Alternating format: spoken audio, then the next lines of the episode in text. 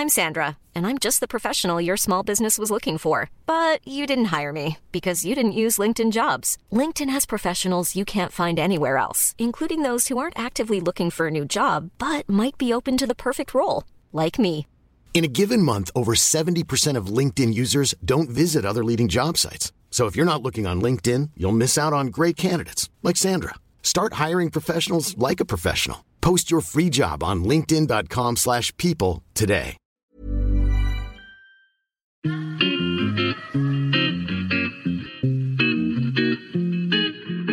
Salut les gars, je suis Anne-Laure Baratin et vous écoutez le podcast Genre de fille. Chaque semaine, je reçois une fille unique en son genre pour parler sans tabou de mission de vie, de galère, de déclic ou non, de féminin, de maternité ou pas, tout ça, tout ça. Par leur parcours, leur engagement et leur choix de vie, elles m'ont bluffé et j'ai à cœur de vous les faire découvrir. Je sais qu'elles vous inspireront. J'espère maintenant que leur parole vous permettra d'avancer, de choisir, de décider. Et maintenant, place à l'épisode du jour. Bonne écoute Merci à mon hébergeur Akaz de me prêter son studio pour cet enregistrement. Alors aujourd'hui, dans cet épisode de Genre de Fille, c'est vraiment un épisode assez spécial puisque c'est la première table ronde et que donc j'ai plusieurs invités que vous allez découvrir d'ici quelques secondes. Salut les filles. Salut Salut euh, Anne-Laure, salut Héloïse et salut Insa. Mais non, tu viens de dévoiler euh, Merci, elle a bien fait. Et surtout, donc je vais vous les présenter un peu plus en détail, ces invités, c'est que non seulement c'est la première fois que j'ai trois invités à côté de moi, mais en plus, ces trois femmes ont déjà été des invités de genre de filles. Autour de cette table, nous avons Héloïse Boll, Insa Felassini et Estelle Bi. Donc je vous redis bonjour les filles, et puis je vous présenter un peu plus en détail. Euh, Insaf, toi tu es juriste en finance internationale, tu es la fondatrice de Ma Juste Valeur et du podcast qui s'appelle aussi Ma Juste Valeur avec plus d'un million d'écoutes, si je ne me trompe pas. 1,5 maintenant. J'ai pris du galon. Sorry, 1,5 million d'écoutes. Tu es euh, une activiste engagée pour le droit des femmes et tu diriges depuis 9 ans Lean in France. 10 ans maintenant. Eh ben écoute, 10 ans, Presque, effectivement. presque. Et tu as enseigné à plus de 5000 femmes comment obtenir la rémunération qu'elles méritent. Héloïse, toi, tu es une ancienne journaliste dans la presse économique et patrimoniale. Tu es la fondatrice surtout de Oseille et compagnie, une société spécialisée dans le conseil en patrimoine et les ateliers d'éducation financière. J'ai suivi tes ateliers, je les conseille. Ils sont fantastiques. Coucou Héloïse. Merci Anne-Laure. Et enfin, Estelle. Estelle, toi, tu es avocate en droit des sociétés et tu es la créatrice du podcast Lawer. Petit jeu de mots euh, en anglais et en français. Et tu fais un travail d'utilité publique auprès des femmes qui se lancent dans l'entrepreneuriat. Moi, je t'ai vraiment connue avec ton podcast parce que tu as fait un épisode passionnant sur euh, le statut de la micro-entreprise, notamment choisi par les femmes. Et donc, tu accompagnes euh, aussi les entrepreneuses pendant toute la vie de leur société et tu conseilles donc les créatrices d'entreprises au moment de la recherche de financement. Oui, il y a ça aussi, parce que c'est un moment important, bah, puis surtout c'est un levier qui n'est pas suffisamment euh, usité, mais on en reparlera tout à l'heure. Oui, tout à fait. Et donc, si vous êtes toutes les trois euh, là aujourd'hui dans ce studio, vous avez toutes les trois euh, participé, et Héloïse et Insa, vous avez écrit euh, Aux thunes citoyennes, au travail à la maison, prenez le pouvoir sur votre argent, aux éditions Alizio, qui est un manuel d'action pour la liberté financière des femmes. L'éducation et la liberté financière des femmes, ouais, auquel Estelle a- nous a fait le plaisir et l'amitié de participer. Avec Noued et la fille aussi qu'on embrasse. Oui, qu'on j'ai vu effectivement. Euh, Et pourquoi vous avez voulu écrire euh, ce livre euh, sur euh, l'argent et les femmes, alors qu'il en existait quand même pas mal? Enfin, Je me fais un peu l'avocat du diable, mais À l'époque où on l'a fait, il n'en existait pas 50. Il en existait, c'est vrai. Euh, Nous, on a voulu, chacune de notre côté, en fait, au départ, avec INSAF, on avait chacune un peu nos dadas. Moi, je travaillais sur le, les finances perso et j'avais beaucoup euh, travaillé notamment sur les sujets de, de finances dans le couple. Je m'étais rendu compte et ça m'avait été quand même très très largement confirmé que euh, les femmes étaient souvent très très en retrait dès qu'elles étaient en couple des histoires d'argent. Et donc j'avais envie de dire arrêtez de rester à l'écart, saisissez-vous du sujet parce que c'est trop important. Et INSAF de son côté avait à peu près le même genre de projet en disant les filles euh, allez négocier parce que si vous ne le faites pas, euh, personne ne va le faire à votre place. Et il se trouve qu'on se rencontre et qu'on se, on discute toutes les deux de nos projets et que assez vite on se dit, euh, bah en fait on est un peu sur deux terrains qui sont très proches. Tu peux pas mettre de l'argent de côté si tu gagnes pas bien ta vie ou correctement et, donc euh, finalement l'un complète l'autre. Ça serait quand même plus malin euh, de faire un seul bouquin qui traiterait des deux sujets, plutôt que chacune notre bouquin dans notre coin, alors qu'on s'entendait bien. Ouais, et puis euh, à l'époque, euh, il existait des bouquins, mais c'est toujours un peu la même chose. Déjà, c'est des bouquins anglo-saxons, donc tout le monde ne parle pas forcément anglais, ou n'a pas cette capacité-là de lire et comprendre, parce qu'on peut lire, mais on n'est pas forcé euh, de comprendre l'anglais. Et puis surtout, c'était des bouquins que, à mon goût, c'est vraiment très personnel, je trouvais pas suffisamment concrets. Dans la négociation de rémunération, c'est un peu la raison aussi pour laquelle j'ai lancé ma juste valeur. On te dit, faut que tu prennes confiance en toi. J'ai un problème, je n'ai pas confiance en moi. Qu'est-ce que je fais?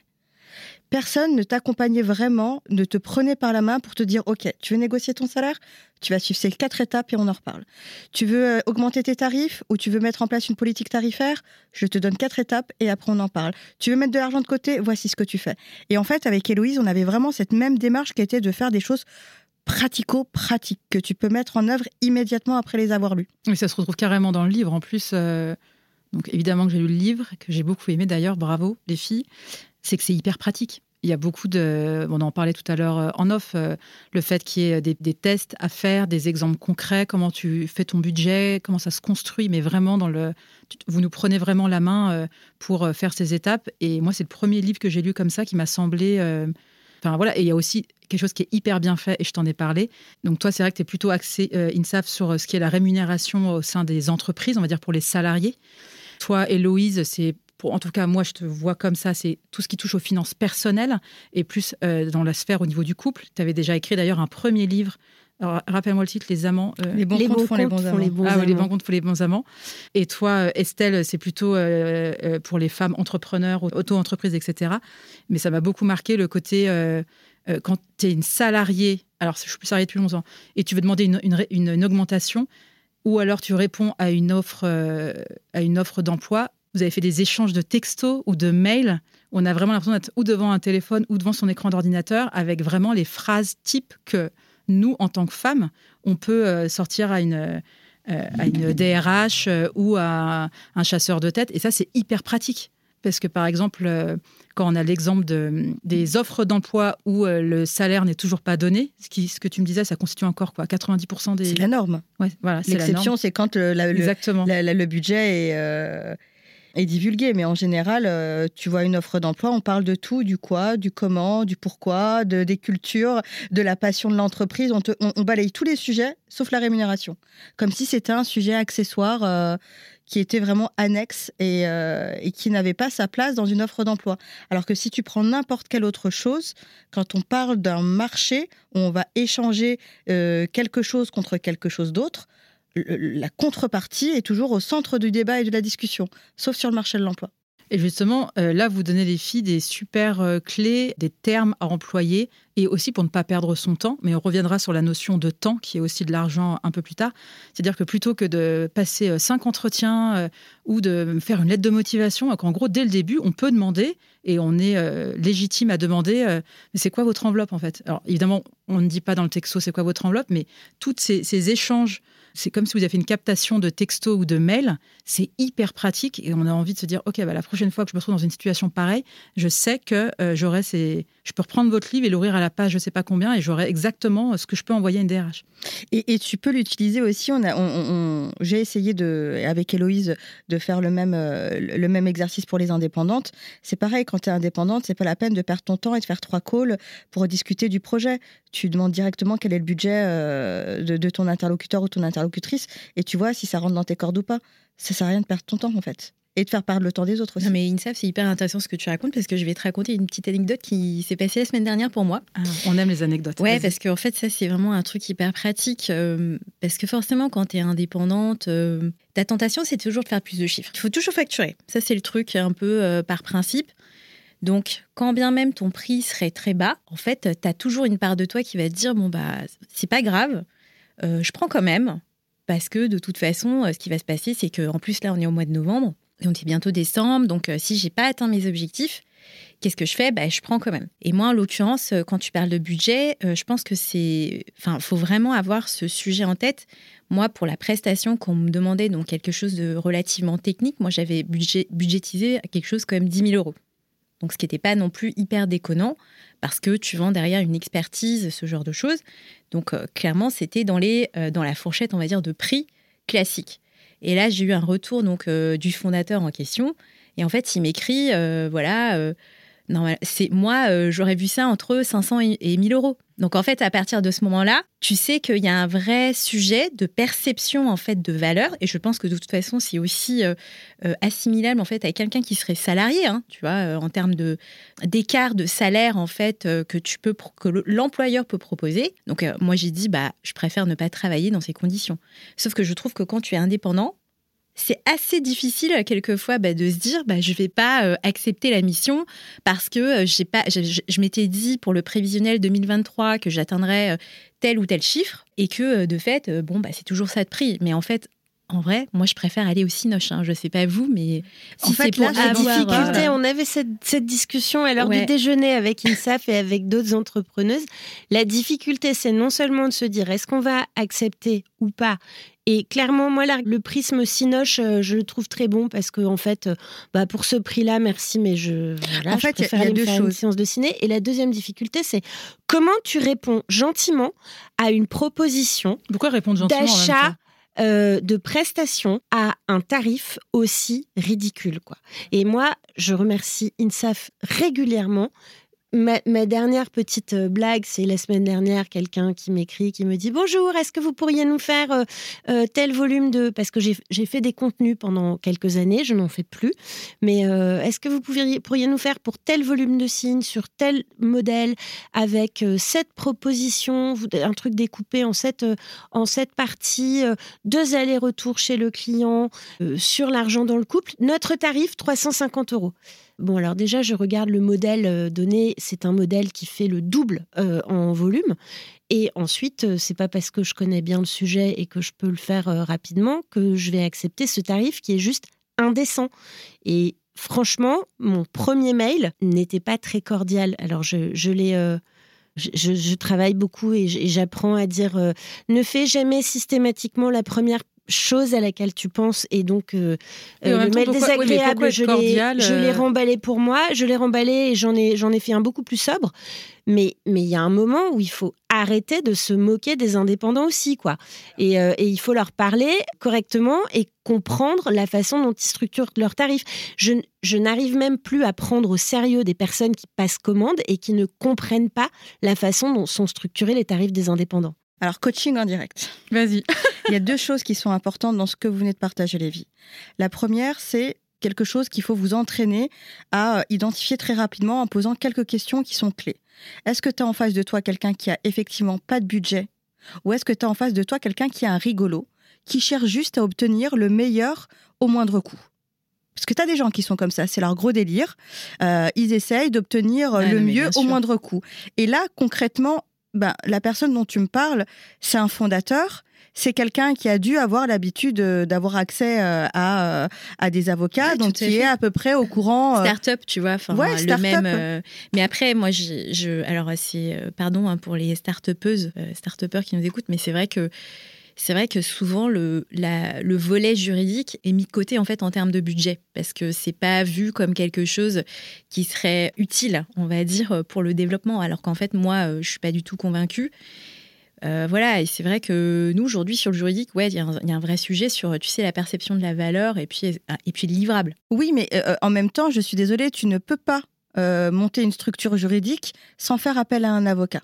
Tu peux le faire à tes, à tes, risques dépens, et en fait, ça, et à tes dépens. Mais la réalité, c'est qu'aujourd'hui, si tu veux agir à travers une société, tu as des formalités à accomplir. Et ces formalités-là, bah, tu es obligé quelque part de passer un peu par un avocat si tu veux qu'elles soient correctement faites. Sinon, tu joues un peu à la loterie et c'est toi et ta chance.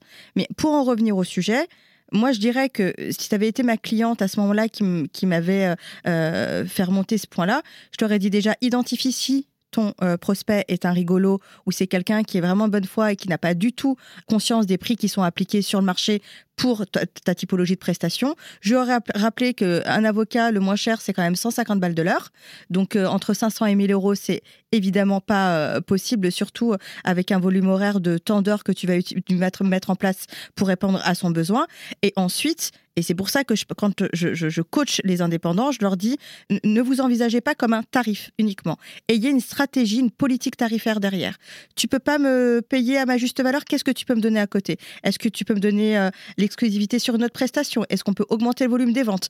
Qu'est-ce que tu peux, Oui, qu'est-ce qu'on peut fais- mettre tu dans la une- balance? ouais, Tu fais une contre, euh, une contre-proposition si par exemple, je sais pas, on baisse ton prix euh, de 20%, quoi. Voilà, et qu'est-ce qu'on peut mettre dans la balance à- à- en face pour s'assurer que peut-être sur cette prestation-là, je suis un petit peu moins gagnante. En revanche, dans la totalité des prestations que j'ai de vendre à la fin de l'année ou à la fin de notre collaboration, je suis à minima à l'équilibre.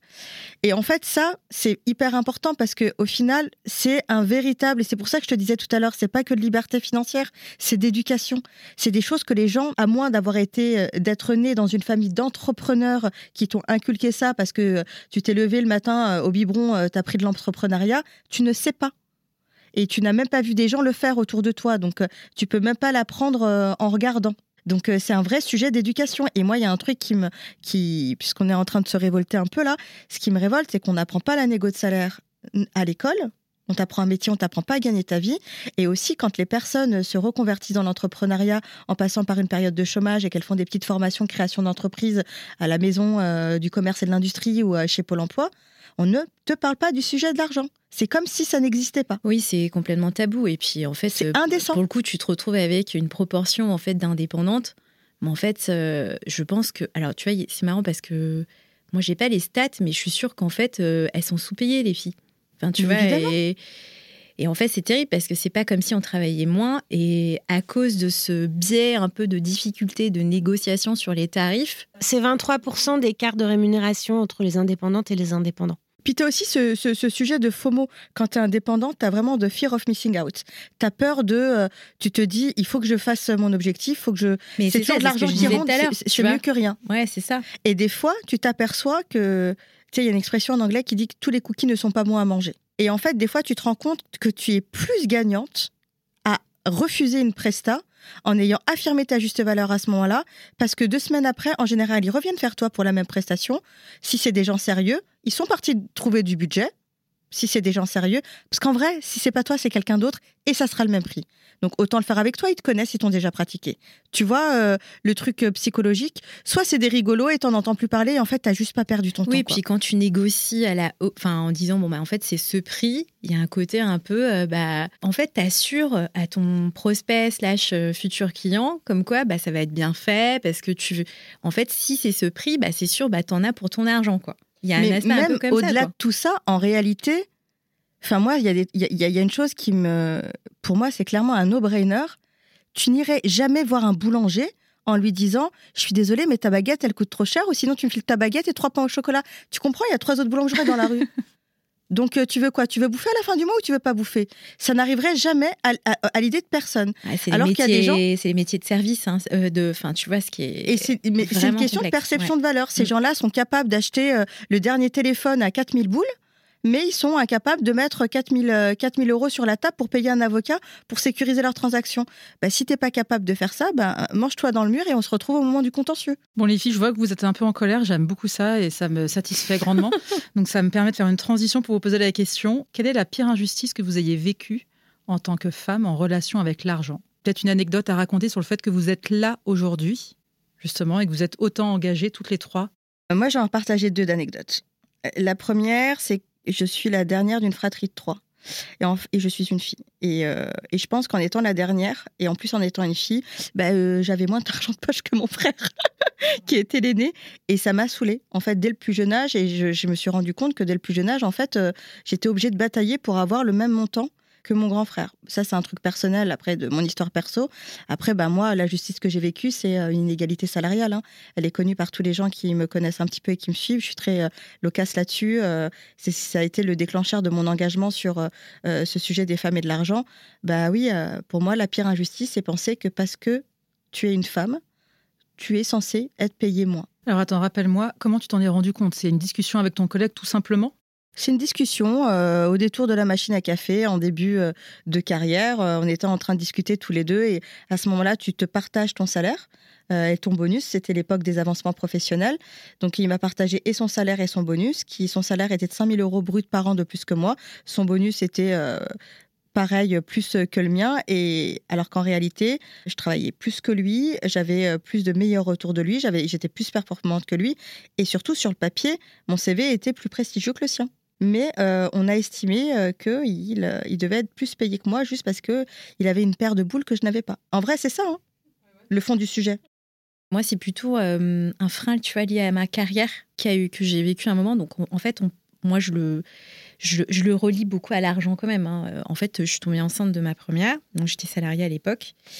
Donc, je suis partie en congé maternité et ce qu'ils ont fait, c'est que comme la boîte se restructurait à l'époque, ils ont euh, euh, nommé mon collègue de travail en qualité de responsable. Tu vois, sans me prévenir. et forcément avec l'avancement en termes de salaire qui va bien parce que voilà, enfin et ce que j'ai trouvé ça fou, c'est que personne ne puisse te le dire, tu vois, comme si c'était un non-sujet et que c'était normal, Euh, alors qu'en fait, euh, je vais redire exactement la même chose que ce qu'avait dit INSEF. Donc en fait, moi j'étais euh, avocate, lui il n'était pas avocat. Euh, en fait, sur, le, sur le papier, j'avais un CV effectivement beaucoup plus prestigieux que le sien. Mais comme j'étais partie en fait en congé maternité, ça m'a beaucoup pénalisée. Et, je le sais aussi en termes de salaire. en fait, voilà, tout ça, c'est quelque chose. et en fait, c'est un peu l'effet boule de neige de lié au congé maternité. Moi, j'ai pas eu. euh, évidemment, je pourrais jamais le prouver. J'ai travaillé euh, dans un journal pendant longtemps où euh, on voyait quand même plus souvent les mecs avoir des promotions que les nanas. Et euh, enfin bon, et il y avait évidemment toujours une bonne excuse. Et et voilà, j'ai pas envie de parler d'injustice en ce qui me concerne. J'ai pas, j'ai jamais eu pile poil poste pour poste le même job que quelqu'un. J'ai envie de parler d'un d'une arnaque en fait qu'on a essayé de me de me vendre à certains moments. Euh, et, et pas forcément euh, de la part de, de ma hiérarchie, hein, parfois de la part de collègues bienveillants ou bienveillantes qui arnaque qui consistait à dire euh, écoute t'es au bout du rouleau il faut que tu passes au 4 5 e et ça et je me souviens d'une conversation dans le bus d'un jour où j'étais effectivement, mais vraiment au bout du rouleau parce que je vivais une situation de harcèlement en fait. hein. donc euh, on va pas se, euh, voilà, j'avais des très très bonnes raisons d'être au bout du rouleau et c'était pas de ma faute. Mais comme souvent dans ces situations-là, euh, tu, te remets aussi en question, etc. Et la personne qui est une, dame que j'adore, que j'aime beaucoup, mais qui était en face de moi, me disait mais écoute, il faut que tu prennes du recul, passe au 4-5e, regarde ce que font les autres filles de la rédaction, et donc elle me montre des exemples. Et là, il y a un type qui était dans le bus devant nous qui dit Oh, Vous savez, moi, ma, ma femme est passée au 4-5e. Depuis, ça va beaucoup mieux à la maison. Franchement, elle est beaucoup plus zen. Tout le monde va mieux. Et bon, j'ai dit bah, Je suis désolée, en fait. euh, non, euh, moi, je les connais, les nanas qui sont au 4-5e à mon boulot. En fait, elles font le même boulot que tout le monde, mais elles sont payées 20% de moins. Donc, euh, no way, en fait, euh, je vais pas parce que j'ai des problèmes qui ne sont pas liés à ma personne et parce que je suis dans une position de victime, en plus me priver de ressources économiques. Mais euh, cette espèce de, façon euh, qu'a la société, euh, d'une façon générale, de te vendre le temps partiel comme une solution à tous tes problèmes est une imposture et une arnaque totale qui tourne à l'injustice. Parce que si tu tombes dans le panneau et si tu te mets au 4-5e en pensant que ça va résoudre tous tes problèmes, en réalité, tu creuses ta tombe sur le plan financier, tu creuses ta tombe parce que tu cotises moins, tu creuses ta tombe parce que ta, carrière avance moins vite, euh, parce que quoi qu'on en dise dans plein d'endroits, euh, on va pas te prendre au sérieux pour te proposer des promotions, etc. Donc c'est euh, les mêmes pénalités qu'un congé maternité, mais euh, dilué dans le temps. Et, et tu creuses ta tombe vraiment parce que tu gagnes moins d'argent et que tu te retrouves dans une position où, si tu es en couple, bah, tu te retrouves encore une fois le plus petit salaire, les plus petits revenus, et c'est la croix et la bannière pour s'en sortir. Et tu mets moins d'argent de côté, et tu es moins autonome sur le plan financier. Enfin, tu perds à tous les niveaux. Et donc, euh, voilà, moi, c'est pas forcément une injustice. Je trouve que par contre, c'est une injustice de vendre ça aux femmes d'une façon générale comme euh, une solution miracle. Enfin, ça, ça n'est absolument pas une solution. Et en plus, ça va creuser vos autres problèmes. Mais moi, tu vois, moi, c'est intéressant cette question de 4-5e. Parce que tu vois, si tu avais été un homme, aujourd'hui, j'aime bien me faire souvent ce trip un peu de si j'avais été un homme, est-ce qu'on m'aurait dit ça? Enfin, euh, clairement. euh, no way, jamais mais- on m'aurait proposé ça. Non, mais tu vois, 4-5e, c'est rare qu'on propose ça encore, je pense, en fait, euh, aux hommes. Je ne sais pas, euh, dans votre entourage, est-ce que vous avez des gens. On n'a qui- jamais proposé à aucun mec un 4-5e. Non, mais tu de- vois, c'est aussi aussi loin que je me sujet. souvienne, hein. Mais voilà, en fait, est-ce que tu as. Alors qu'en en fait, je sais pas pourquoi, enfin, c'est vraiment lié au fait qu'on soit des femmes et qu'on ait des enfants et que le mercredi, il faut emmener les enfants faire leurs activités. Sans doute, ça doit être euh, ça. Enfin, à cause de ça. hein. Non, mais non, mais il n'y a pas un truc un peu comme ça? 15 Moi, j'ai pas un truc comme ça? qui en travail temps partiel et qui, et qui vivaient un enfer dans leur boîte parce que leurs employeurs ne comprenaient pas pourquoi ils étaient au 4-5e ou pourquoi ils prenaient un congé parental. J'en ai vu quelques-uns. C'est presque une démarche euh, archi courageuse de leur part parce que eux aussi, ils le payent et ils le payent encore plus cher que les nanas bah, parce que euh, il y a un biais dans la tête de certains Ils employeurs sont un peu dévirilisés, limite. Franchement, euh, on se demande si c'est vraiment des mecs. quoi. voilà, Enfin, ils sont c'est, dé- euh, dévirilisés, c'est ça. c'est c'est assez compliqué. Moi, j'aimerais juste apporter un peu de la nuance sur cette histoire de 4-5e parce que je pense qu'il y a des femmes qui sont très heureuses d'être au 4-5e parce que justement, ça leur permet euh, d'avoir un équilibre vie pro, vie perso qui leur convient. Et je pense que ces femmes-là, euh, c'est ce que je leur conseille toujours, moi, si à partir du moment euh, où vous souhaitez vous, vous passer au 4-5e, en tout cas passer au 4-5e, ne vous battez pas pour une augmentation de rémunération, demandez à 15-5e rémunéré au taux plein. C'est 20% d'augmentation sur votre salaire sans avoir euh, eu cette augmentation-là qui soit euh, reflétée sur votre euh, taux d'imposition, en tout cas sur vos impôts. Et vous, ça vous permet de gagner du temps sans perdre de l'argent puisque vous ramassez votre temps de travail sur 4 jours, vous continuez à travailler au taux plein, mais uniquement sur 4 jours. Et il y a plein de clientes qui adorent ça. T'as des clientes qui ont réussi à négocier ce genre de choses J'en ai euh, pas beaucoup, j'en ai quelques-unes, mais j'en ai pas beaucoup. Et en général, euh, dans les grands groupes, c'est très compliqué à faire appliquer parce que la semaine de 4 jours, ils y croient pas.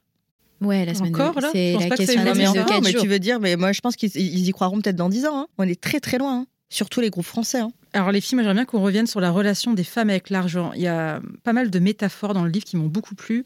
Donc je vais en citer une, c'est celle de Cruella et de Princesse Sarah. D'ailleurs, je sais même pas si le terme métaphore est correct, mais c'est pas grave. Il y a cette phrase, moi, qui m'a beaucoup marqué. Vous dites, donc je vous cite, les femmes grandissent avec cette idée qu'elles n'ont le choix qu'entre deux options. Soit elles sont sans cœur et intéressées façon Cruella, soit elles sont les gourdes dont tout le monde profite jusqu'à l'épuisement. Voyez cette pauvre princesse Sarah exploitée, humiliée, rabaissée, traitée comme une serpillière et obligée de faire ami-ami avec les souris de sa mansarde. On nous a aussi élevés dans l'idée qu'il y avait une justice. Cruella périt dans un accident de voiture, punie par le destin pour son inhumanité.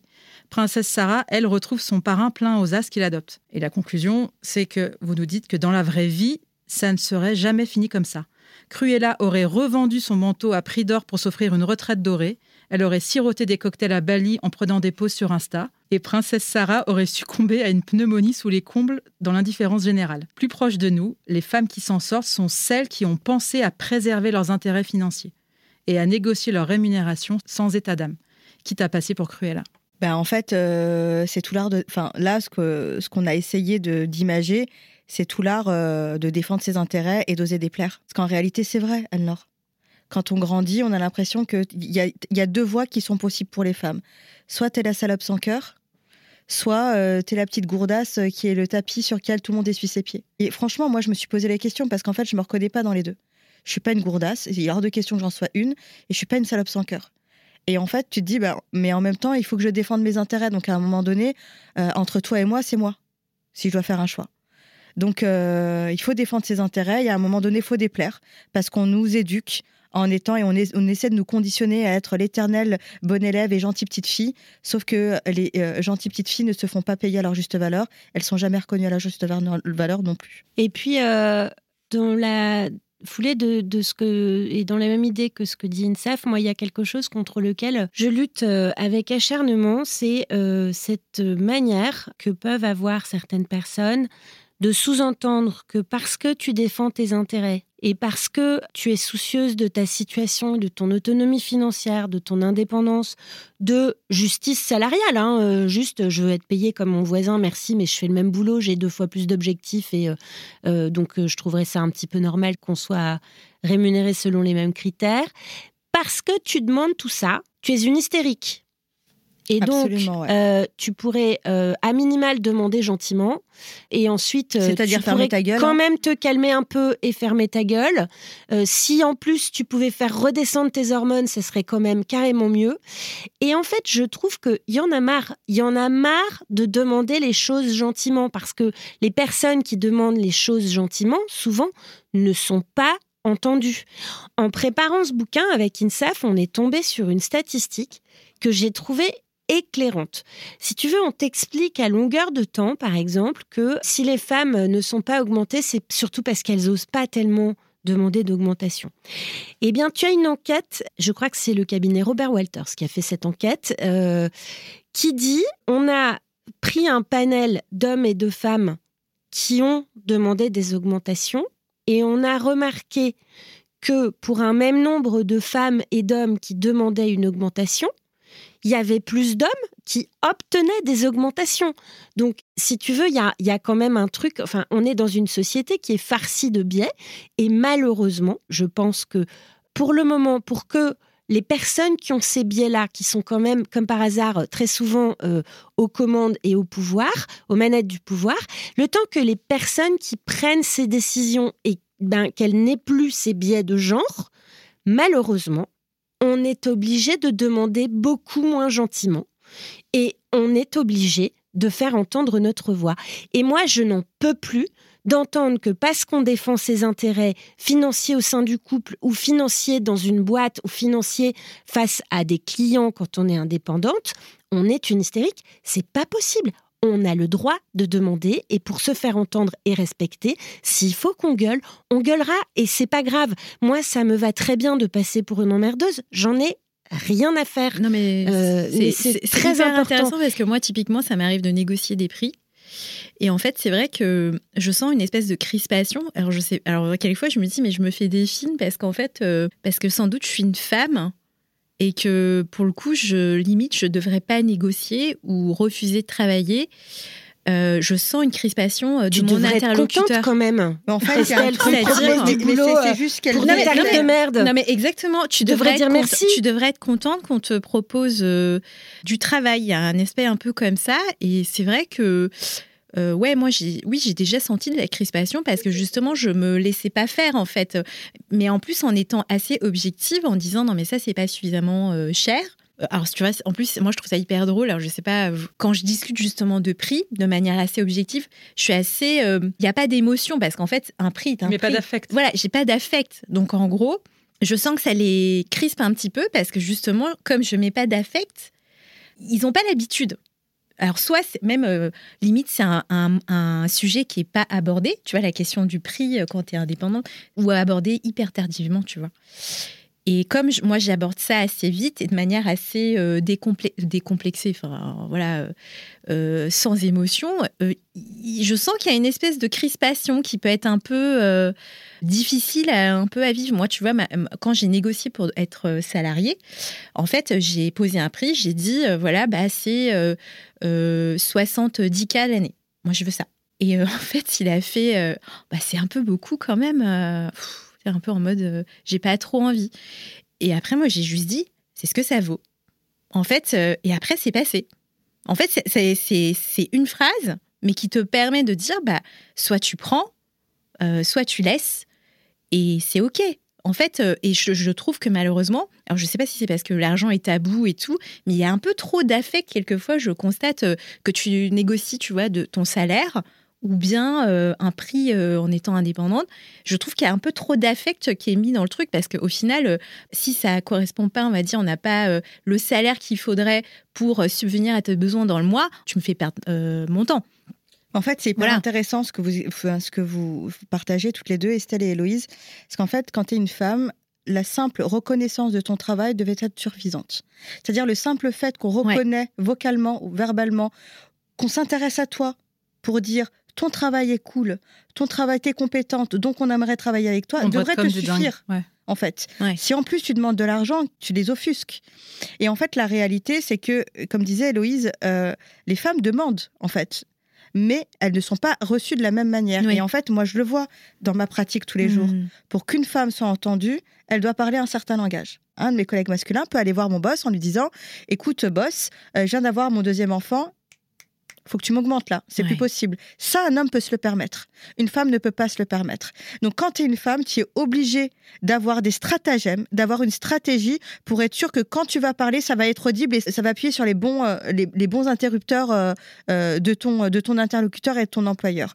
Que tu sois employée ou tu sois indépendante. Moi, la clé, à chaque fois, hein, les prix du marché pour ce type de prestations sont autour de X, Y.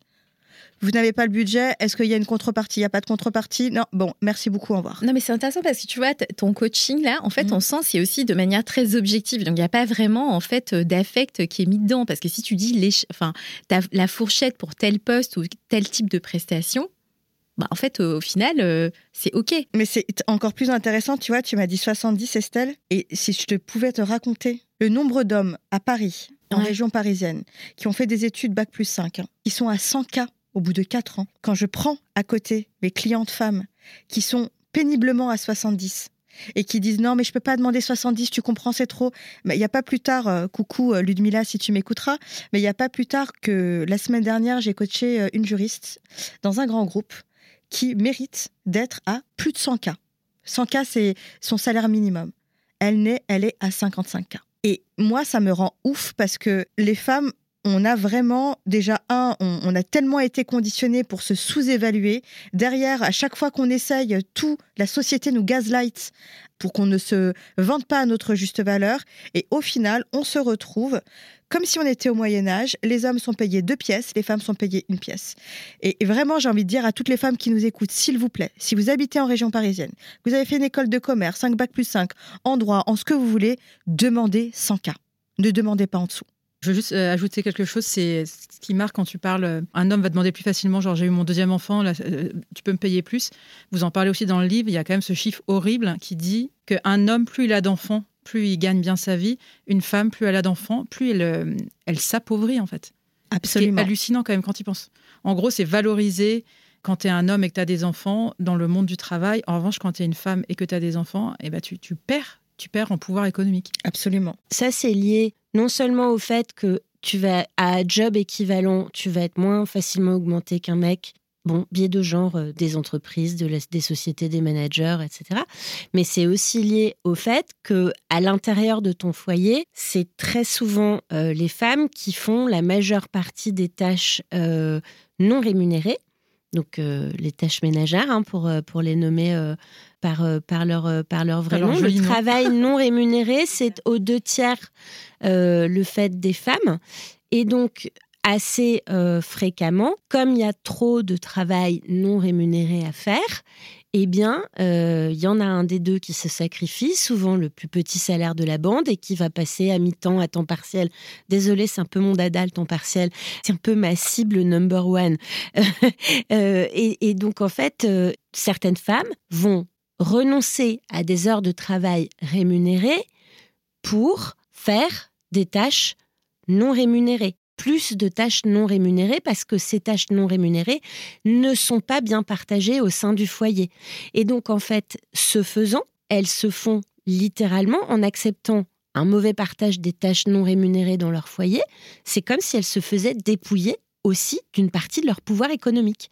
Et donc, euh, prendre le pouvoir sur son argent, ça veut dire aller réclamer des augmentations, ça veut dire essayer de pas euh, euh, passer à temps partiel, parce que ça, on va trinquer à tous les coups, mais ça veut dire aussi essayer de se battre chez soi, et c'est pas toujours simple. Je suis un très mauvais exemple pour ça, mais je vis avec quelqu'un qui prend...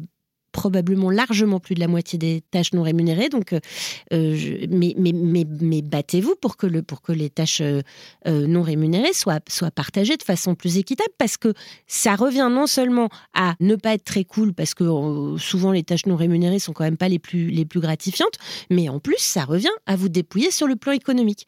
Donc attention à ça. Le travail gratuit, donc c'est à la fois ce que tu viens de dire, et on en reparlera un peu plus tard, c'est ce travail domestique, et c'est assez passionnant, puisque on peut aussi avoir ce point de vue de dire euh, à son conjoint, euh, regarde ce que je perds. Ça devrait aussi le conjoint se dire, bah mince, effectivement, s'il arrive quelque chose demain, euh, ou pour toi, ou même si on se sépare, c'est comme si l'amour, on pouvait pas le, le conscientiser avec cette part de, de finance. Comme si le fait de dire, je suis en train de m'appauvrir, voulait dire, je t'aime moins. En fait, il y a encore ce truc où on en revient au fait et ce que tu disais, Estelle, c'est que les gens doivent être étonnés quand tu négocies, parce qu'en fait, tu mets pas d'affect. Et en fait, cette forme d'affect, je trouve qu'on la trouve aussi bien dans une négociation où, en fait, on n'accepte pas que les femmes n'aient pas d'affect, et en fin de compte, tant mieux, mais aussi dans la sphère domestique, où tu as toujours ce truc du salaire le plus élevé, le moins élevé. Et quand tu le salaire le moins élevé, et qu'à un moment, tu te dis, non, mais attends, en fait, là, euh, cette semaine de vacances, bah, moi, je travaille pas, c'est moi qui gère les enfants.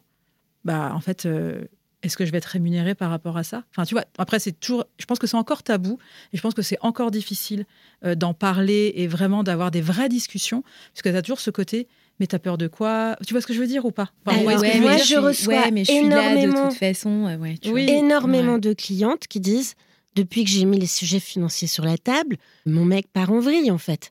D'abord, il a peur que je parte. Ensuite, euh, il me dit mais t'inquiète pas, ce qui est à toi est à moi. Euh, oui, alors ça, merci, mais c'est quand même pas toujours vrai. Euh, ne croyez pas à votre mec quand il vous dit ce qui est à toi est à moi, les filles. Es-tu es passé chez le notaire Regardez, regardez votre contrat de mariage, votre contrat de Pax et, vérifiez si vous n'est pas en train de vous mener en bateau.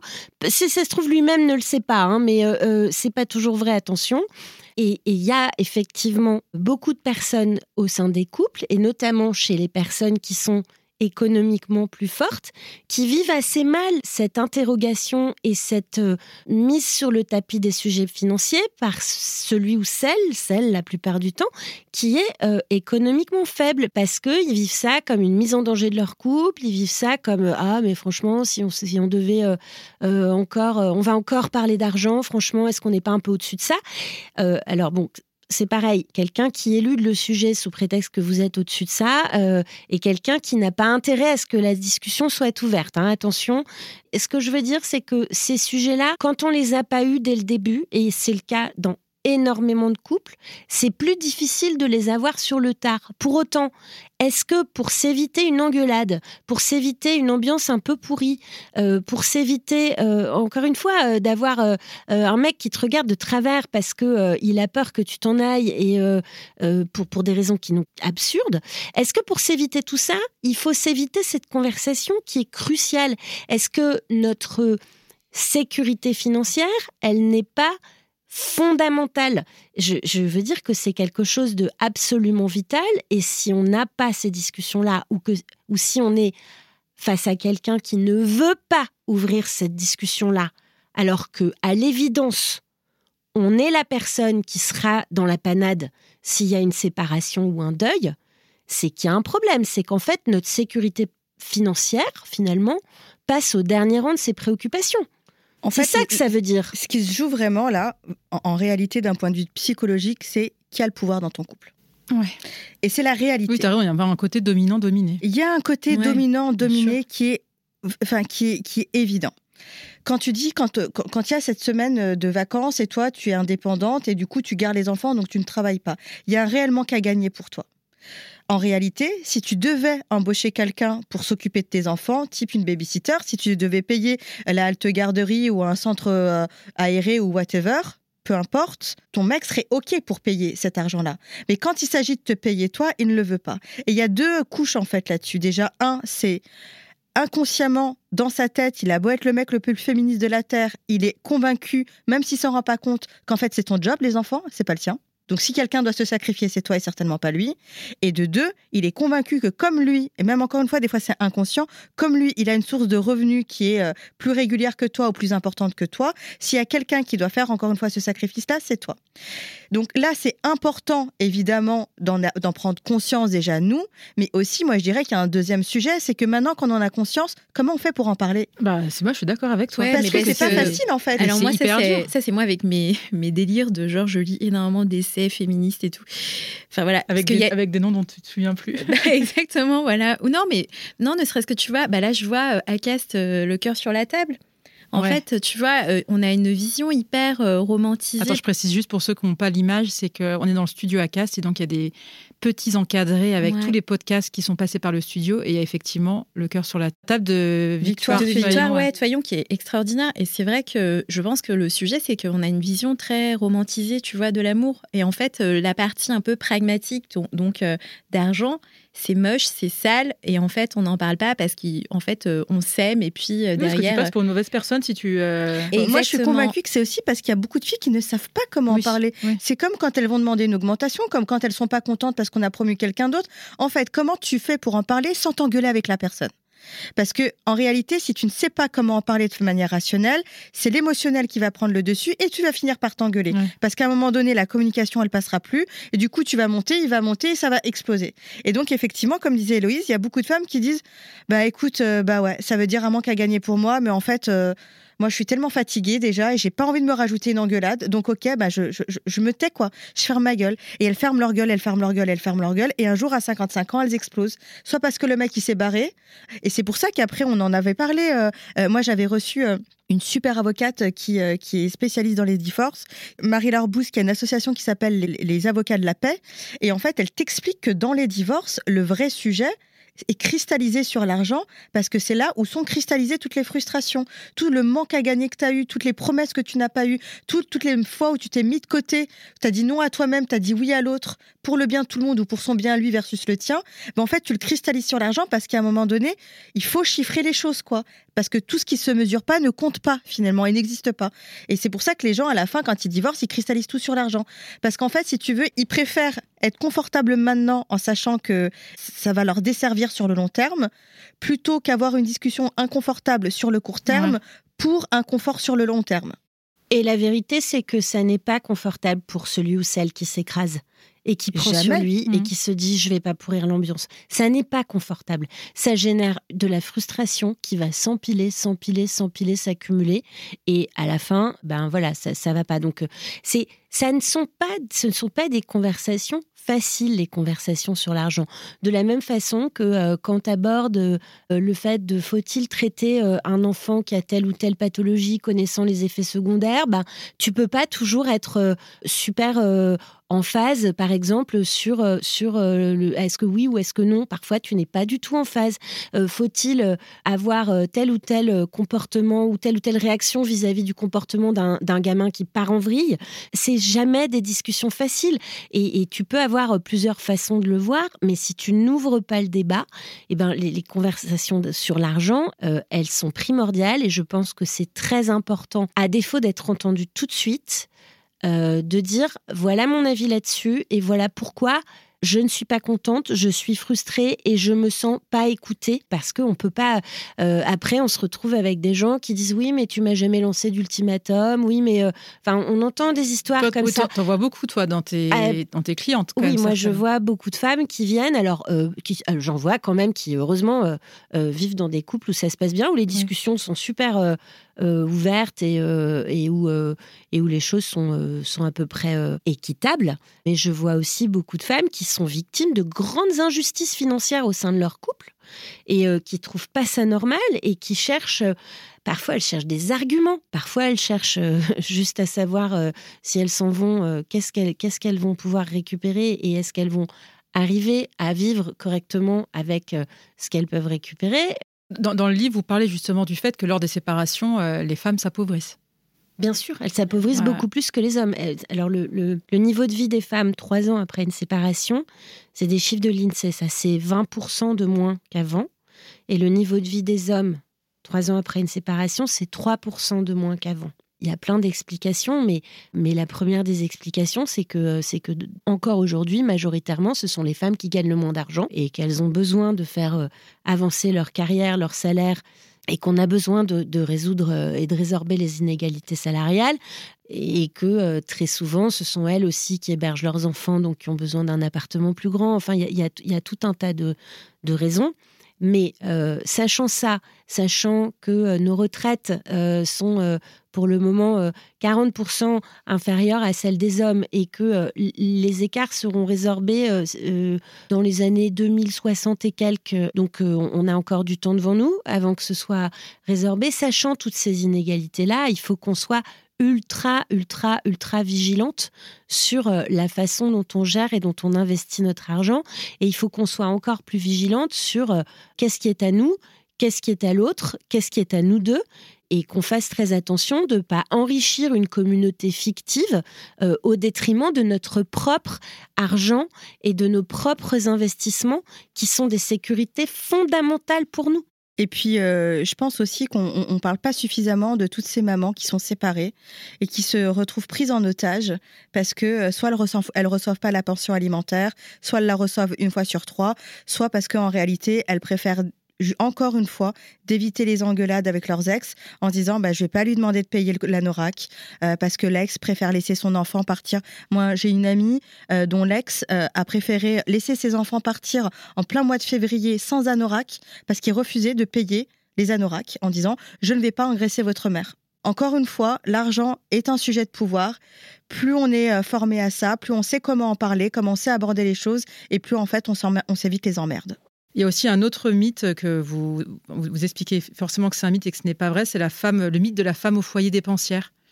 Vous en parlez dans le, dans le livre, c'est hyper intéressant de dire qu'en fait, euh, comme si les femmes qui sont au foyer passaient leur vie au spa, etc. Euh, enfin, il y a toujours ce côté, et j'en ai déjà parlé avec toi, Héloïse, c'était ce côté où il y a toujours aussi le, ce mythe de la femme vénale la femme dépensière. Bah, en fait, tu veux toujours, si elle a de l'argent, qu'elle va forcément le dépenser. En fait, tu as le mythe de la gold digger, en fait, tout simplement, euh, de la nana qui arrive ici, qui a les dents longues, qui est prête à, donner de sa personne pour parler, euh, euh, pour parler poliment, pour arriver à ses fins financières. La réalité, c'est que moi, aujourd'hui, à date, j'ai rencontré plus de michto mecs que de michto filles, quoi.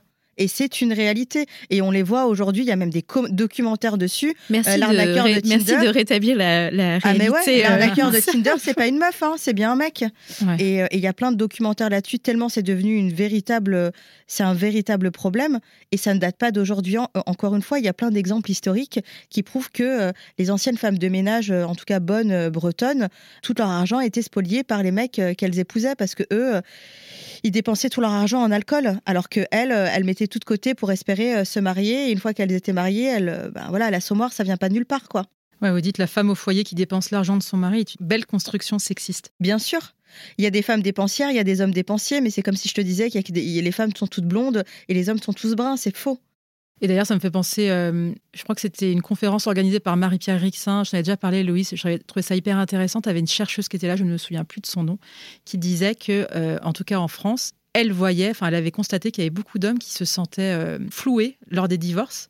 Alors qu'en fait, c'était juste, ils avaient l'impression de s'être fait, tu vois, genre, ah, elle m'a pris tout mon argent, tu vois, encore une, encore une belle construction. Elle m'a plumé. Elle m'a plumé, voilà.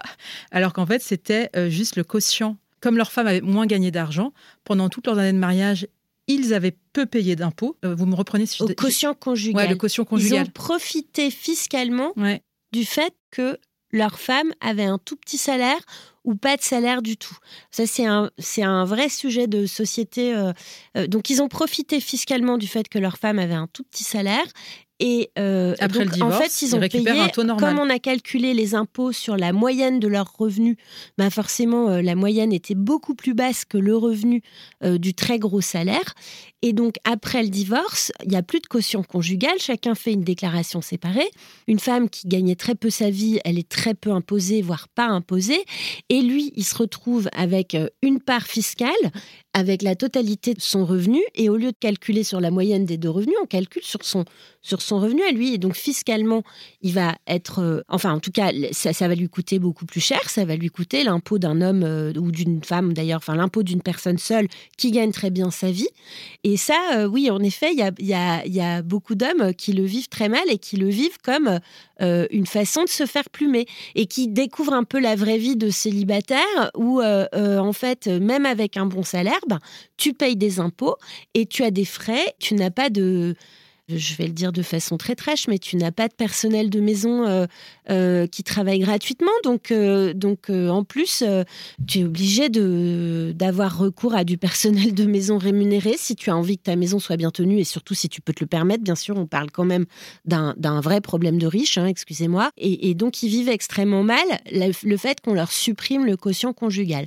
Si je peux ajouter quelque chose, le quotient conjugal, on n'en est pas venu à bout encore c'est un poison en fait pour l'argent des femmes parce que ça pénalise le travail des femmes. D'une femme qui travaille, qui vit avec quelqu'un qui gagne très bien sa vie, tant qu'elle gagne pas d'argent ou très peu d'argent, elle fait faire des économies à son mec.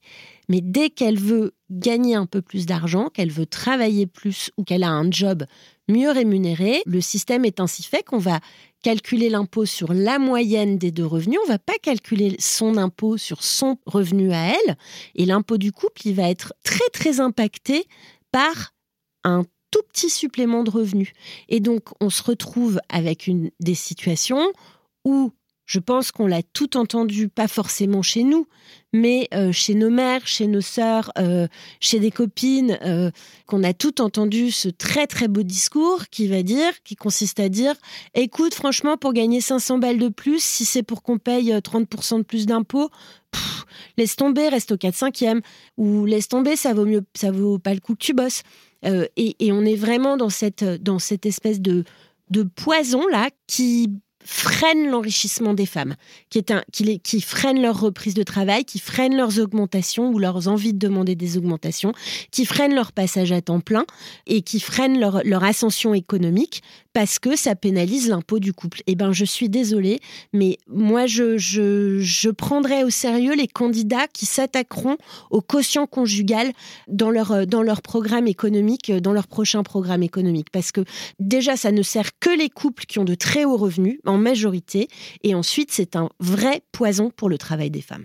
Le livre est sorti il y a quelques mois maintenant. Quels sont les, les retours que vous avez eus? J'ai envie de dire, de vos proches, des gens avec qui vous travaillez, euh, des personnes, toi, INSAF, euh, que tu accompagnes dans la négociation. Euh, toi, tu es, toujours salarié, toi, INSAF? Je suis toujours salarié, ouais. mais mon employeur est au courant du bouquin. Ouais, il te soutient d'ailleurs. Ah, il me soutient. Euh, j'ai des collègues qui l'ont acheté, euh, ouais. qui m'ont demandé une dédicace. Et depuis que j'ai sorti le bouquin, je me suis fait arrêter. Je me fais régulièrement arrêter dans la rue parce qu'en plus, je me balade avec euh, le tote bag haute une citoyenne. Les gens viennent me voir, j'ai l'impression d'être bien c'est génial. Excusez-moi, bah, ça, ça se passait pas plus tard que ce matin. Excusez-moi, vous êtes bien INSAF et la CINI Je dis oui, oui, c'est moi. Ah, ben, je suis en train de lire votre bouquin, c'est super. Donc, euh, on a des super retours avec Héloïse. Euh, moi, clairement, c'est euh, une des choses, c'est une des plus belles choses que j'ai fait de ma vie, en fait. Vraiment, mettre sur papier tout ce savoir, mettre sur papier quelque chose qui est là pour la postérité, qui va servir à notre génération, mais oui. à celle de ma fille, celle de ta fille, celle de nos filles d'ailleurs, celle de nos sœurs. Enfin, voilà, ça, ça, ça sera là, quoi. Non, mais de toute façon, en plus, c'est bientôt Noël, donc en fait, moi, je vais en offrir pas mal. Il y a aussi ça. Oui, Donc, offrez, euh... le, offrez bah le oui. bouquin pour Noël. Offrez-le, s'il vous plaît. Mais c'est dommage parce que les personnes qui vont l'acheter n'ont pas, comme moi, la chance d'avoir le mug où il y a marqué en gros une citoyenne avec cette main manucurée qui brandit une liasse de billets. On va faire, euh, on va faire un espèce de, de, vote. Si elles veulent, on va pouvoir euh, en offrir quelques-uns. Attends, il est génial ce mug. C'est ce que je disais tout à l'heure en off. Euh, tous les matins, bon, ça ne veut pas dire que je suis devenue riche. Loin de là, mais en tout cas, ce mug au une citoyenne, moi, me porte et je suis très contente qu'il soit à la maison, que mes enfants le voient. Moi, je trouve ça génial de se dire, en tout cas, vous qui avez écrit ce, ce livre toutes les trois, c'est une trace que vous laissez, c'est fantastique. Je trouve ça super. Bravo. Ouais, j'aime bien aussi. Je suis très fière de, de moi et de nous. Héloïse, alors, les retours que tu as eus par rapport aux personnes que tu accompagnes euh... Alors, je pense pas tellement aux personnes que j'accompagne qui souvent euh, l'ont déjà acheté, euh, déjà lu ou, ou offert. Ou euh... alors, il y a eu un truc assez marrant. J'ai eu une cliente il y a quelques semaines qui m'a dit "Vous savez comment je vous connais? En fait, j'étais assise dans un train et ma voisine du train, elle lisait Aucune citoyenne. Et du coup, j'avais la quatrième de couverture un peu sous mon nez et j'ai lu la quatrième de couverture. J'ai dit "Ouais, c'est génial." On a discuté. Enfin bon. Et, et cette dame est venue me voir et euh, en consultation. Donc, ben, ça, ça m'a fait vachement plaisir parce que c'est euh, plutôt sympa comme, comme façon de, de, se connaître. Et en fait, ce que j'aime bien, moi, c'est que j'ai des retours mm, de personnes de tous les âges. On a déjeuner à midi avec INSAF, avec un groupe de femmes avec qui on a, on a travaillé quelques, quelques semaines sur un point bien précis. Il y en a une que je connaissais pas qui me dit Ah, j'ai acheté ton livre, euh, on a tout remis d'équerre avec mon mec, on est allé à la banque, on a ouvert un deuxième compte joint, on a. Franchement, c'était super. Alors, c'est une femme qui est anglaise et australienne d'origine et, qui dit Moi, je, je connais rien au système bancaire français, je connais rien au régime matrimoniaux, mon mec parle pas français, etc. On a fait tout comme dans le livre. Et le banquier, on lui a demandé tout comme dans le livre et, et euh, bon, c'était plutôt sympa. Moi, je suis vraiment super contente quand j'entends des filles qui ont 25, 26 ans qui me disent Ah, ma mère m'a offert le livre. Je voulais pas le lire au début et en fait, il euh, y a plein de conseils. C'est trop bien. Merci. J'adore. Euh, euh, J'ai renégocié mon salaire grâce à ça, mon salaire d'embauche, parce qu'elles ont été prises en stage quelque part pendant un moment et qu'on leur a proposé un job, j'ai négocié mon salaire d'embauche grâce à ça, ou j'ai négocié des conditions parallèles et dès que je vais avoir un peu d'argent, je vais savoir quoi faire.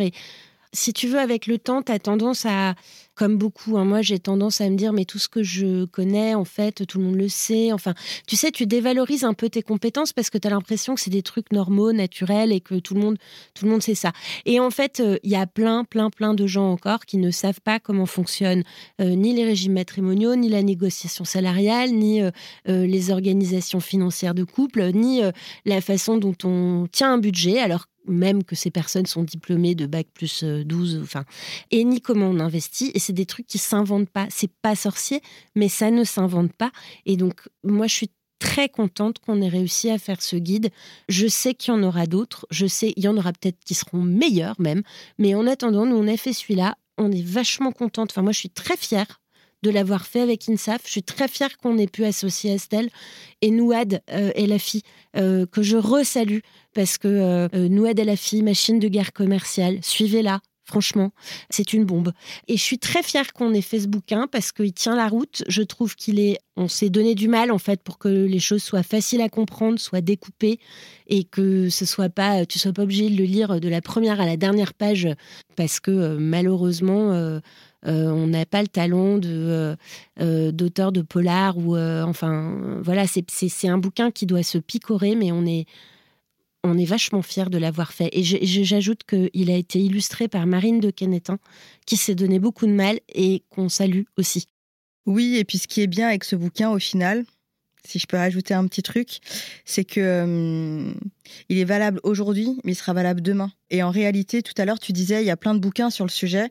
Je ne connais pas un seul bouquin. Si vous en connaissez, faites-le moi savoir en français, qui traite à la fois de tout le sujet de l'argent au travail, comment tu, tu augmentes, enfin, à l'arrivée du pipeline de l'argent, c'est-à-dire comment tu augmentes tes revenus, et puis après, comment tu fais en sorte de, de garder ces revenus en, faisant attention, quoi.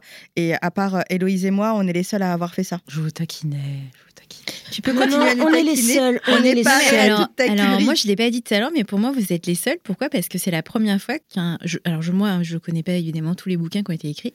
Mais ce que moi, j'ai trouvé ça. qu'il est sorti en même temps que le bouquin de Titiou Lecoq qui parlait de l'argent. Mais il est, complètement différent. je sais, pour moi, c'est C'est pour ça que c'était drôle de dire ça. Il y a eu un moment. Le vôtre est évidemment différent, mais il y a quand même eu un moment et je trouvais d'ailleurs que le livre euh, d'Héloïse sur les bons comptes font les bons amants était hyper précurseur. Il y a eu un moment, au moment de la sortie du vôtre, où il y a eu plusieurs livres qui sont sortis, qui traitaient quand même globalement de, ce sujet des femmes et l'argent. C'était intéressant de voir d'ailleurs cette émulation, comme s'il y avait un alignement des planètes à ce moment-là, pour que vous vous en pariez, on s'empare du sujet. C'est vrai. Voilà. Et il faut qu'on s'en empare euh, encore plus. encore plus. et c'est cool parce que tu vois finalement, tu as Titiou Lecoq qui en a, qui l'a abordé euh, de son point de vue d'essayiste au final, exactement. qui est très intéressant. Nous, on l'a abordé d'un point de vue pratico-pratique. Euh, si tu veux en savoir un peu plus sur l'histoire des femmes et de l'argent et de concepts, etc., tu peux lire le livre de Titiou. Maintenant, si tu veux apprendre comment demander une augmente, comment négocier ton tarif avec ton client ou comment parler fric avec ton mec, bah, tu peux lire notre bouquin à nous. C'est et, finalement, ça se complète quoi. Complètement. Toi, Estelle, d'avoir participé à l'écriture du livre. Ah ben, moi, j'ai trouvé ça extraordinaire. Ben moi, c'est vraiment l'aspect pratico-pratique. Euh, moi, j'ai rencontré en fait euh, Héloïse euh, via les réseaux sociaux, et en fait, de là est née une amitié, donc voilà qu'on entretient encore aujourd'hui. Et moi, j'ai, moi, j'ai trouvé ça extraordinaire en fait qu'elle me le propose. Ben, en plus, avec une sève qui est quand même genre la pointure. Oh là là, mais The Queen. The Queen. Call me Beyoncé, baby. Non mais ouais, non mais t'as dit que t'étais Beyoncé. Hein. Arrête-toi les banalités. Non, mais... Queen Bee. T'avais dit que t'étais, euh, bah oui, Queen Bee, tu sais, euh, bah ouais, Queen Bee, ouais, exactement. Non mais t'avais dit que, oui, bah, mais c'est vrai parce que et là où est-ce que moi j'ai trouvé ça hyper intéressant, c'est qu'il y a vraiment l'aspect très pratico-pratique c'est bien de savoir en fait d'un point de vue social qu'on est euh, voilà euh, euh, pas du tout égal aux hommes d'un point de vue financier. Bon en fait, mais comment faire justement pour combler cet écart? Et moi, oui, quand Héloïse elle m'a proposé, j'ai tout de suite dit oui. Non pas parce qu'en en fait elle est aussi hyper sympathique, hein, mais c'est parce que le sujet me tient aussi à cœur. Et, et c'est vrai, moi je vois tellement de femmes se lancer dans l'entrepreneuriat, alors qu'en fait elles, elles n'y connaissent rien, elles savent pas négocier si tu sais pas négocier ton salaire, tu peux partir du postulat que bah, tu sais pas bien négocier tes prix. Enfin, c'est horrible ce que je viens de dire. Ou tu ne sais pas choisir le bon statut pour ton entreprise. Par exemple aussi, parce que, ou sinon, en fait, c'est vraiment quelque chose que tu mets de côté et que tu dis, bon, bah, enfin voilà, j'ai une pote qui a fait ça, donc je vais faire exactement la même chose. Alors qu'en fait, c'est pas voilà, c'est encore une fois ne pas euh, avoir un bon conseil, c'est quand même euh, difficile derrière. Bah, euh, tu rames un peu. Et moi, en l'occurrence, parce que comme on parle d'argent, effectivement, il y a la question du statut. Mais ce que je trouve en fait terrible, encore une fois, c'est sur la question des tarifs, parce que moi, je vois énormément de micro-entrepreneuses. Et souvent, franchement, c'est, je ne sais pas comment ça fonctionne dans leur couple, hein, mais j'ai vraiment l'impression que pour beaucoup, c'est vraiment un revenu d'appoint. Et pour le coup, c'est moi, ça me, je les ressens en consultation, il y a aucun problème. Et en fait, euh, c'est là où est-ce que s'arrête aussi, tu sais, moi, mes qualités en fait de conseil, parce qu'après, ça touche au couple, donc la partie d'Héloïse, parce que comment elles font aussi, si par exemple derrière, elles sont indépendantes et qu'en fait, en réalité, elles travaillent euh, trois jours euh, sur cinq dans la semaine, parce qu'en fait, il faut emmener les enfants faire telle ou telle chose, et puis de temps à autre, en fait, elles font trois missions et tout. Je trouve que c'est assez difficile lorsqu'on en parle, parce que lorsque, lorsque j'ai reçu en consultation, il y a aussi cette pudeur. Voilà, moi, je suis pas non plus là pour regarder euh, le fonctionnement du couple. Et ça, c'est assez difficile pour moi, quelquefois, de donner des bons conseils, justement. Parce que je vais pas dire, moi je trouve ça un peu délicat quand même d'expliquer à la personne. Je pense qu'il faudrait revoir quand même un petit peu vos, euh, votre répartition en fait des tâches dans votre couple. Et je sens que quelquefois, voilà, c'est quand même un frein en réalité à cette volonté d'entreprendre. Ce qui est un peu. Euh, j'ai pas vraiment de solution en fait. Et dans hein. ton livre, c'est enfin dans le livre, c'est hyper intéressant parce qu'il y a une partie justement, toute la partie où tu parles du statut, enfin des, de tous les pièges du statut d'auto-entrepreneur, en l'occurrence qu'on pourrait appeler auto-entrepreneuse, parce que c'est quand même majoritairement des femmes qui choisissent ce statut. C'est pas forcément majoritairement des femmes, mais par défaut, si tu prends quelqu'un qui va être solo, euh, preneur, euh, slash freelance, slash indé, en fait, c'est vraiment ce qui va être euh, mis en avant parce que tu, parce qu'en gros, c'est celles qui vendent de la prestation intellectuelle, euh, qui se disent bon bah voilà, j'ai pas de coût d'investissement dès le début, j'ai un PC, euh, je me mets sur Malte et en fait j'ai trois missions et au final c'est trop cool. Souvent, c'est ce, cette typologie. Et c'est ceux qui manquent hein. d'éducation financière aussi, parce qu'ils se disent, comme tu le dis si bien, euh, en fait, je vais, je vais toucher ce que je vais facturer. Il n'y a pas de TVA, il n'y a pas de compta, il n'y a pas de truc à faire. Exactement. Tout ce que, en fait, en gros, euh, je vais travailler, je vais toucher mon argent, un peu comme euh, quand tu faisais du babysitting à 15 ans. Non, mais, mais, c'est du quelquefois, c'est un peu du salariat déguisé aussi. Hein, ça. Parce qu'en fait, tu vas te retrouver à, à, facturer, je sais pas moi, tu travailles 4 jours dans la semaine et en fait, au final, tu as une mission hyper longue pendant un an et demi et en fait, euh, ça représente 50% de ton chiffre. Il a plus besoin de toi, en fait, euh, ton employeur, non pas employeur, pardon, vous voyez le lapsus, hein, ton client. Mhm. Et là, ouais, du coup, tu rames parce que tu te dis quand même, c'est un peu compliqué, euh, qu'est-ce que je fais? Et en fait, au fond, moi, quelquefois, euh, moi, j'étais hyper à fond, j'avoue, euh, quelquefois sur l'aspect, bon, bah, c'est bien, les femmes, elles essayent un peu bah, sur l'entrepreneuriat et tout. Je suis un peu revenue sur cette idée de me dire, en fait, elles sont en train de s'empouvoirer, tu vois. De se dire, en fait, je, me, je fais le truc toute seule en tant que freelance parce que si c'est dans ces conditions et de se précariser, bah, autant que le droit du, droit du travail pardon, soit là pour vraiment dire ok on a euh, on a besoin de toi mais genre euh, trois jours mais du coup il y a un temps partiel et en fait euh, les choses sont claires quoi. Parce que là c'est là que la, loi en fait est là pour protéger au mieux en fait on va dire bah, les femmes qui sont pas aussi bien armées pour négocier les choses parce que tu as plein de sujets type euh, mettre fin à ta prestation, euh, bah, les délais de préavis, ce genre de choses. Moi, j'aimerais rajouter un truc la aussi. rentabilité, évidemment, rentabilité parce que si typiquement, je sais pas, ton taux horaire, ton TGM, euh, enfin, il n'est pas bon, en fait, moi, ça me fait vraiment flipper parce que je me demande ce qui va se passer dans les années qui vont suivre. Ah bah, il y a une bombe sociale qui est en train de se créer. Moi, j'en suis convaincue. Hein. Ne serait-ce que si tu commences par toutes les femmes qui ont la 50 ans et plus qui se font lourder parce qu'elles coûtent trop cher. et on leur dit deviens coach. Non mais attends, et elles se lancent en tant qu'indépendantes ou consultantes et elles, ne savent pas négocier leurs euh, tarifs, elles, savent, elles, y connaissent rien et euh, en fait, euh, au bout de 18 mois de fin de, de prestation de chômage, elles se retrouvent le bec dans l'eau complètement. Alors, soit euh, elles ont bien gagné leur vie avant et elles peuvent un peu se retourner, soit c'est mort. mais ouais, euh, non, mais moi, INSAF, j'ai une personne là qui m'a envoyé un mail, en, un message privé en fait en, sur LinkedIn. Mhm. Donc elle m'explique qu'elle est journaliste depuis euh, plus de dix ans. Et en fait, elle est, elle est en micro depuis dix ans. Et en fait, parce que j'avais fait un, post en, faisant, disant bon bah voilà les conseils insoupçonnés quand es, je vous avais cité par ailleurs sur la question du, des droits au chômage. Et en fait, par curiosité, elle allait regarder. Et en fait, elle est tombée de sa chaise parce qu'en fait, elle s'est rendue compte qu'en fait, elle avait cotisé Peanuts depuis plus de dix ans. Et en fait, elle, franchement, elle, je elle m'a écrit un, message en me disant, bon, en fait, euh, qu'est-ce que je fais maintenant euh? Je suis désolée, enfin, il faut s'intéresser au truc.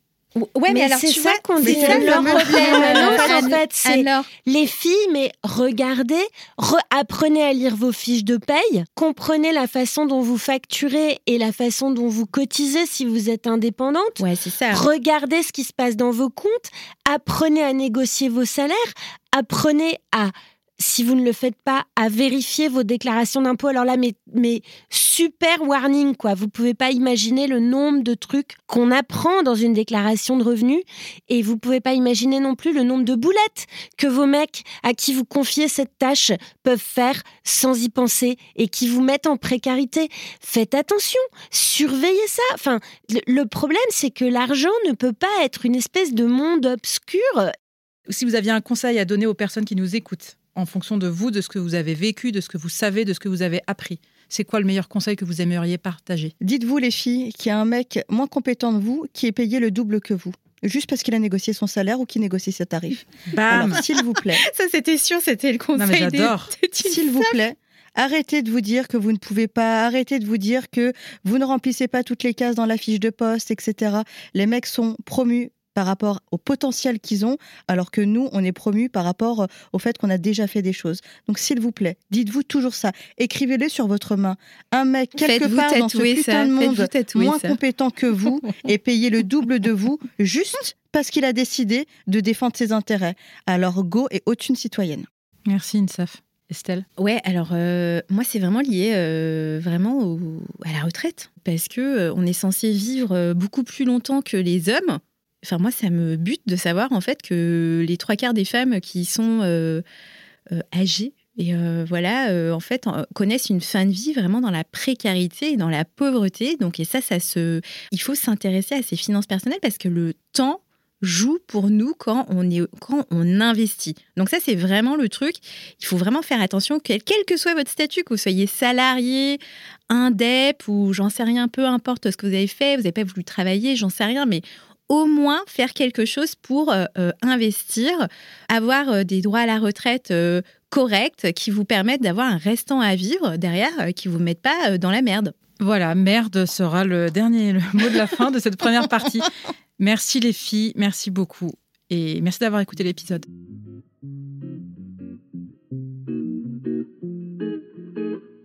Merci d'avoir écouté cet épisode, j'espère qu'il vous a plu. Si c'est le cas, partagez-le autour de vous et sur les réseaux sociaux. N'hésitez pas non plus à laisser un avis positif à propos de Genre de Filles sur vos applications de podcast. Pour ne rien manquer de Genre de Filles, suivez-moi à Anne-Laure Baratin sur Instagram. Si vous avez des compliments, des critiques ou des réflexions, n'hésitez pas. Merci à Marvin Marchand pour la musique du générique. Bonne semaine et à très vite. Salut